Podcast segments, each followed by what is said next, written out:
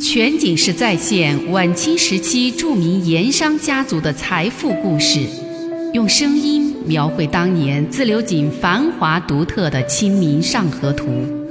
据王瑞小说《盐商世家》改编，悦享九零八自贡文化旅游广播为您倾情演绎《自流井往事》。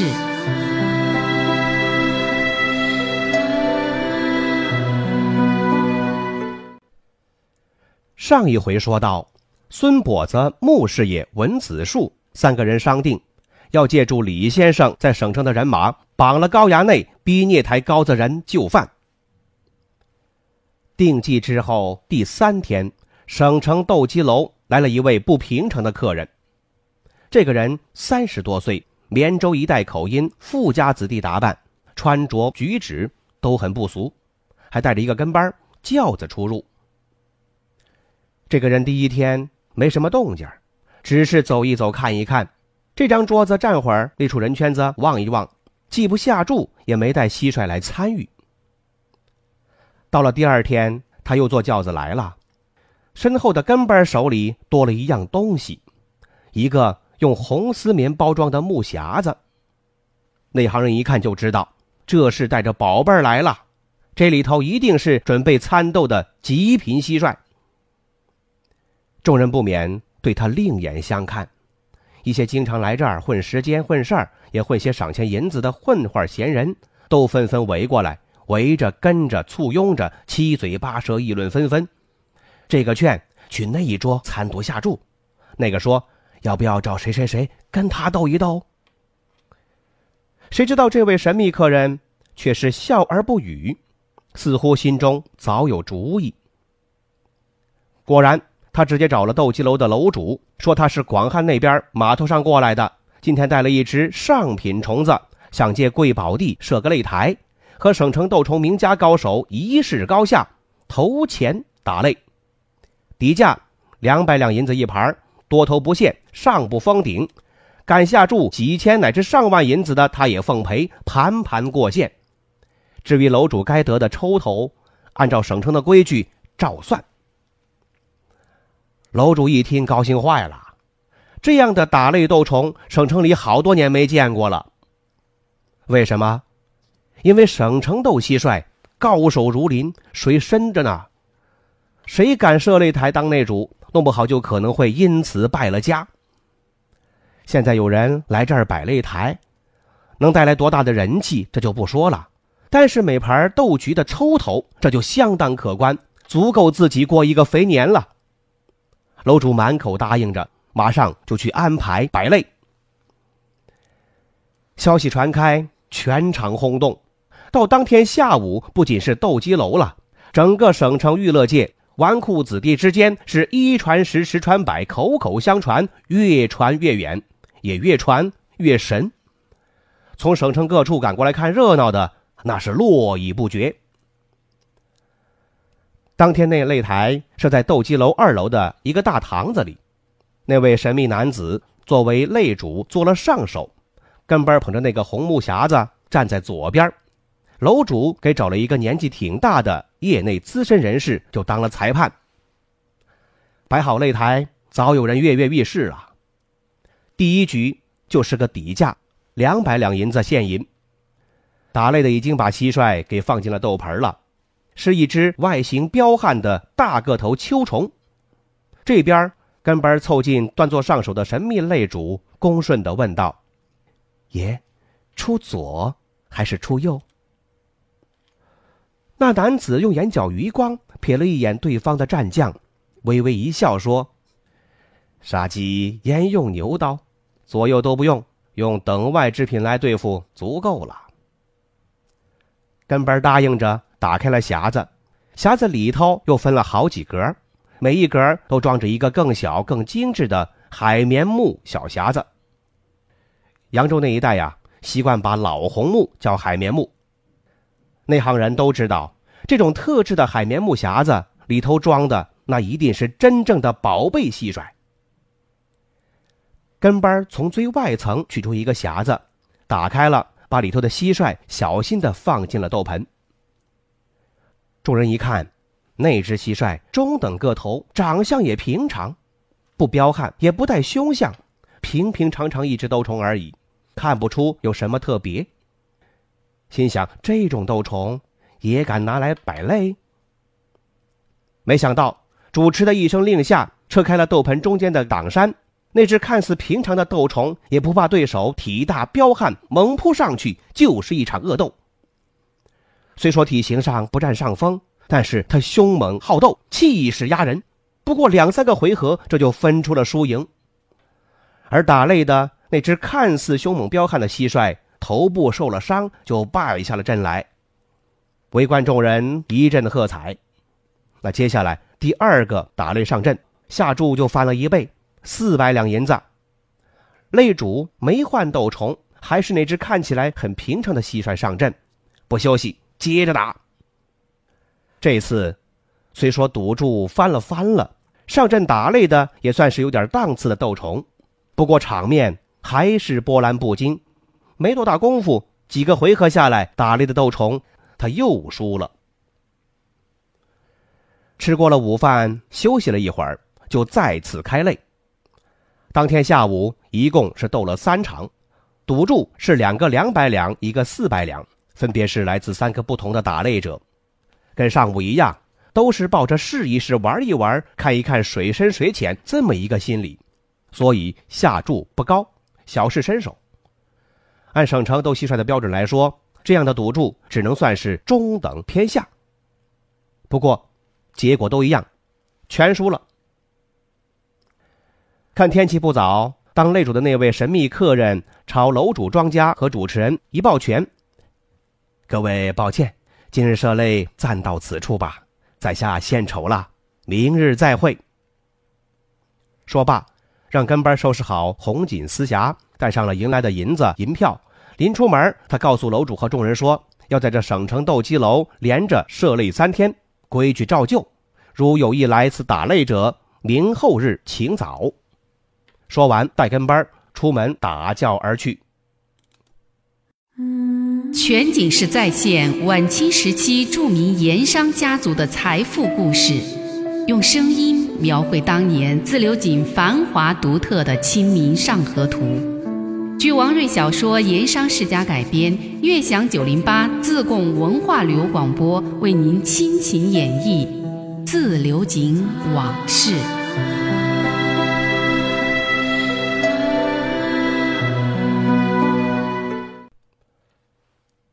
一天之内射擂斗虫，连赢五场，无一失手。这在省城斗鸡楼开局斗虫以来是从来没有过的事儿。很快，消息在圈子里就传遍了，轰动省城内外。当天，高阳应朋友之邀，在满城南边一处新开的堂子吃花酒。一帮狐朋狗友吃得很尽兴，很晚了才收局。直到快散局的时候，有一位朋友匆匆赶来。说起了今天斗鸡楼射擂斗虫，那位神秘来客打遍省城无敌手的事儿。高阳听罢，他后悔呀，后悔自己今天没在现场，错失如此良机。高阳喜欢斗虫，在圈子里也很有名。当天晚上，他是辗转反侧，心痒难熬，一直盼着早点天亮，好赶去斗鸡楼去看热闹。第二天。那个神秘人果然又来了。这天斗鸡楼还没有开场，就早已经是人头攒动，热闹非凡。从省城各处赶来看热闹的，也有带了蟋蟀想打擂的，或者是想买马下注的各色人等，把斗鸡楼围得个里三层外三层，水泄不通。高衙内带着跟班，跟一波朋友早早的就赶过来了，为的是挤在前面占一个好位置。可是到了斗鸡楼一看，呵，里外都是人，想挤进去都难啊，还占什么位子？好在其中有一个混混跟楼主很熟，他用力的挤呀，挤过去说：“这是高聂台的公子高阳。”那斗鸡楼这种开设赌局的行当，正是受聂台衙门严格管制的。哦，聂太高大人的公子到了，那不敢怠慢，好说歹说，给在前面安排了几个好位置给高阳和他的朋友。今天上场打擂的其中还有从省城周边州县码头来的，都是有些背景来历的。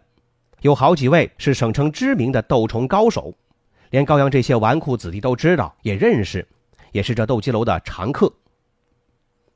第一位上场的是成都南门一带有些名气的郭二爷。这位也是世家子弟出身，还学过一些笔墨丹青，没事的时候画几幅花鸟草虫，写几笔板桥体的书法，也还像模像样，在一帮世家子弟中也还算得上是一个人物。可惜呀，自打斗虫之风传到了省城，这个郭二爷就迷上了斗虫了，上了瘾了。他每天是找虫、养虫、画虫、斗虫，就成了他生活的全部，而且不惜花费多少银子。就这样，这位郭二爷得了一个雅号，叫蟋蟀二爷，在省城也是出了名的。听说斗鸡楼摆擂台斗虫打擂，蟋蟀二爷他能不来？所以他一早就来了。第一个报名打擂，而且下注的银子一下子提高到了一千两。围观的看客很多都认识这位郭二爷，一见是他登台，众人就开始议论。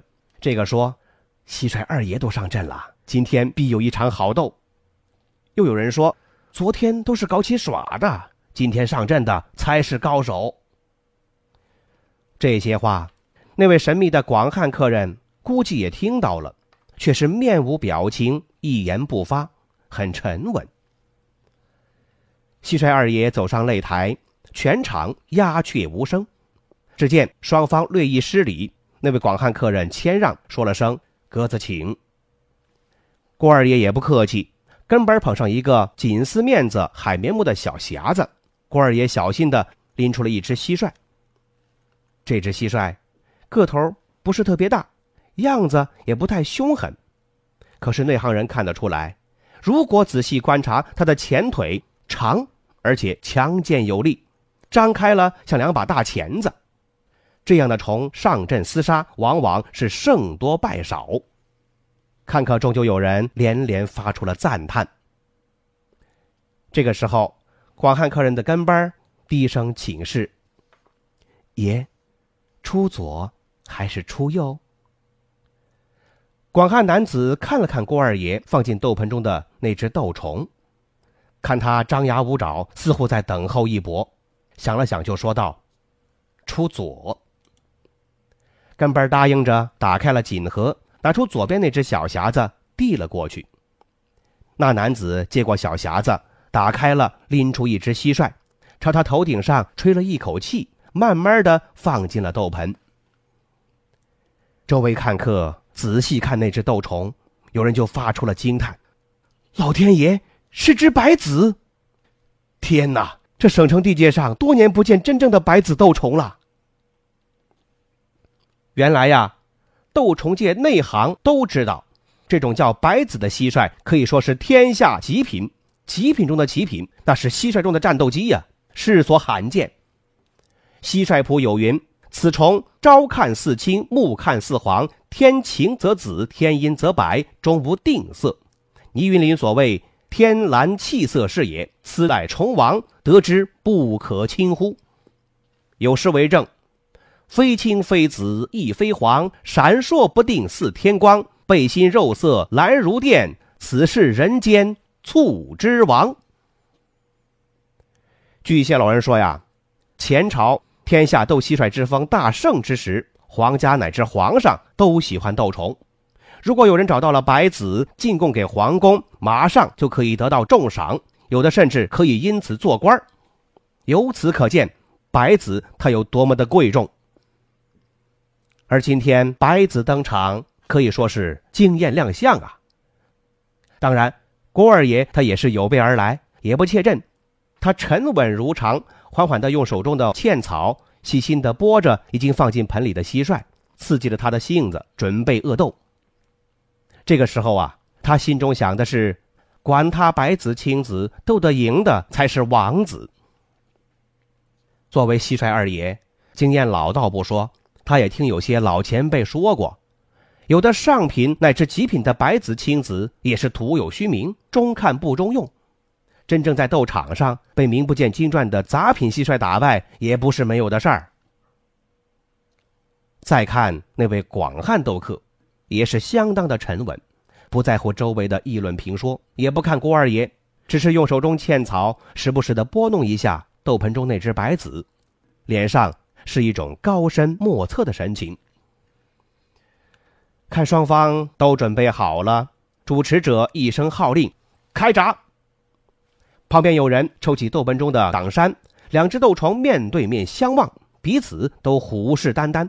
似乎在打量对手，寻找攻击点。就这么坚持了一阵儿，郭二爷那只斗虫突然抢先发动攻击。只见他猛然一跳，张开两只巨钳向对方咬去。这一招叫做当门正夹，是一种很霸道、很凶狠也很见效的战法，经常会让对手猝不及防、陷于被动，甚至就此落败告输。没想到。广汉斗客那只白子似乎是早有防备，他把头一偏，轻轻躲过那致命一夹，反过来张嘴咬住了对方，而且一咬上他就不松口。两只斗虫就这么纠缠了起来，拼死抵住对手。周围看客顿时喝起彩来，一片叫好之声。两只斗虫僵持了好一阵儿，这才放开了。第一回合下来，算是不分胜负。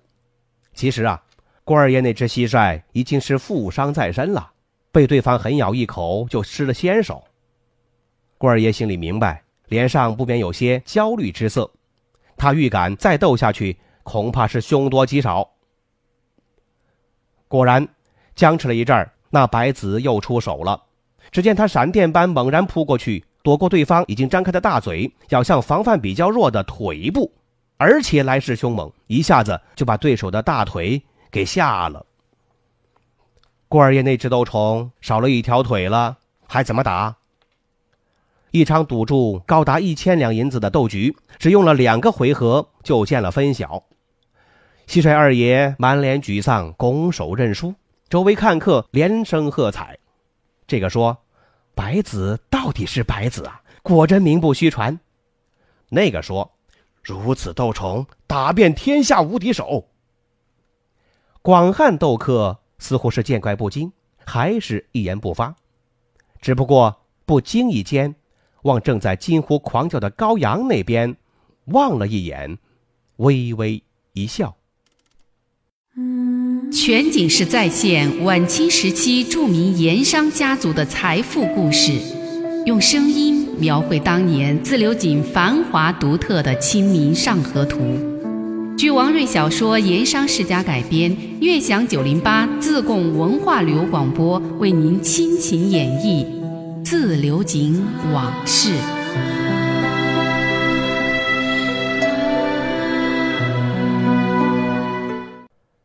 当天一共有六个斗客上场打擂，赌注多少不等，最多的是一位华阳斗客。这个人也是省城内外有名的斗虫名家，资历名声比蟋蟀二爷还要更胜一筹。他今天也是慕名而来，带来的斗虫是极品蟋蟀之一的青子，下注赌资是两千两银子。所谓青子，是指这一类蟋蟀，它的额头上有一片青丝盘绕，所以叫青子。青子平时比较少见。一般来说，捉到青子以后，要细心的喂养伺候。比如说，它的吃食是新鲜的螃蟹肉和栗子之类，喝的水是每天清晨去荷塘取荷叶片上的露水。长成养足的青子在斗场上也是凶猛强悍、机灵善斗。有诗为证：“紫头青象乌金翅，六足如霜肉色紫。若配红牙永绝伦，霜降之前。”谁敢敌？青子的厉害和取胜率，有时候也不输于白子，所以这位华阳斗客敢来此斗鸡楼打擂。见华阳打擂上场的是一只青子，开斗之前，广汉擂主那个跟班也照例的问道：“爷，是出左还是出右？”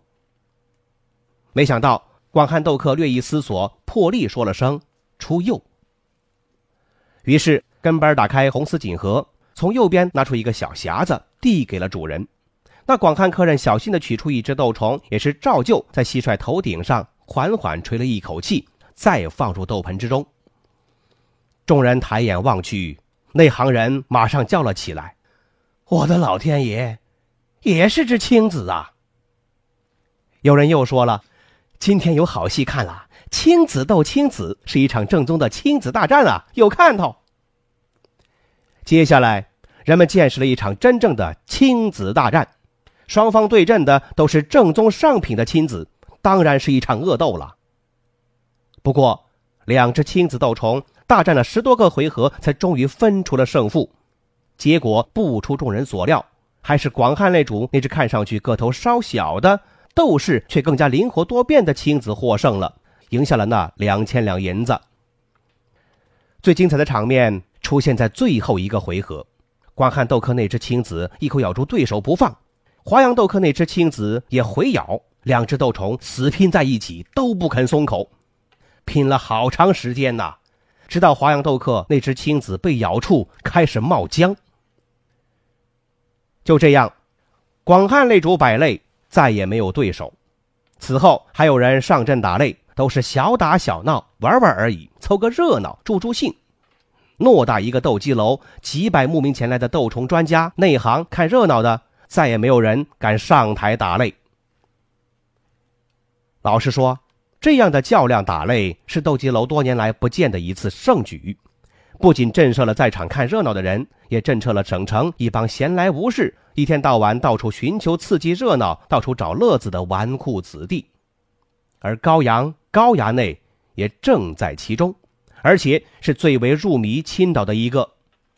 每场打擂斗虫。高阳都在旁边是拍手打掌、狂呼大叫。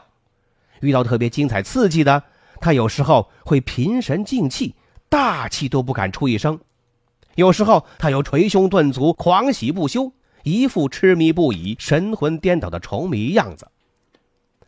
而他对那位神秘的广汉斗客，包括那几个朋友，都对他是奉若神明、敬仰不已。就在当天，擂台结束之后。广汉斗客正带跟班打叫要走之时，高阳迫不及待和同伙跟上来，想请广汉斗客喝酒吃茶，有心结识一番。谁知道广汉客人并不买账，他盯着这位高衙内看了一眼，神情冷淡的答复说：“还得赶回住所，有什么事可等明日待三天擂台打完之后再说。”高阳很不痛快呀，看着广汉斗客远去的轿子。非常的不舒服，却又无可奈何。哼，他可不知道，这个广汉斗客其实正是为他而来。怎么回事？咱们明天再说。漫步抚溪河畔，天车脚下，古岩井旁，总会有一种情愫潜滋暗长。那些和盐有关的故事、传说、历史，或凄美，或悲壮，共同诉说着的两个字：家乡。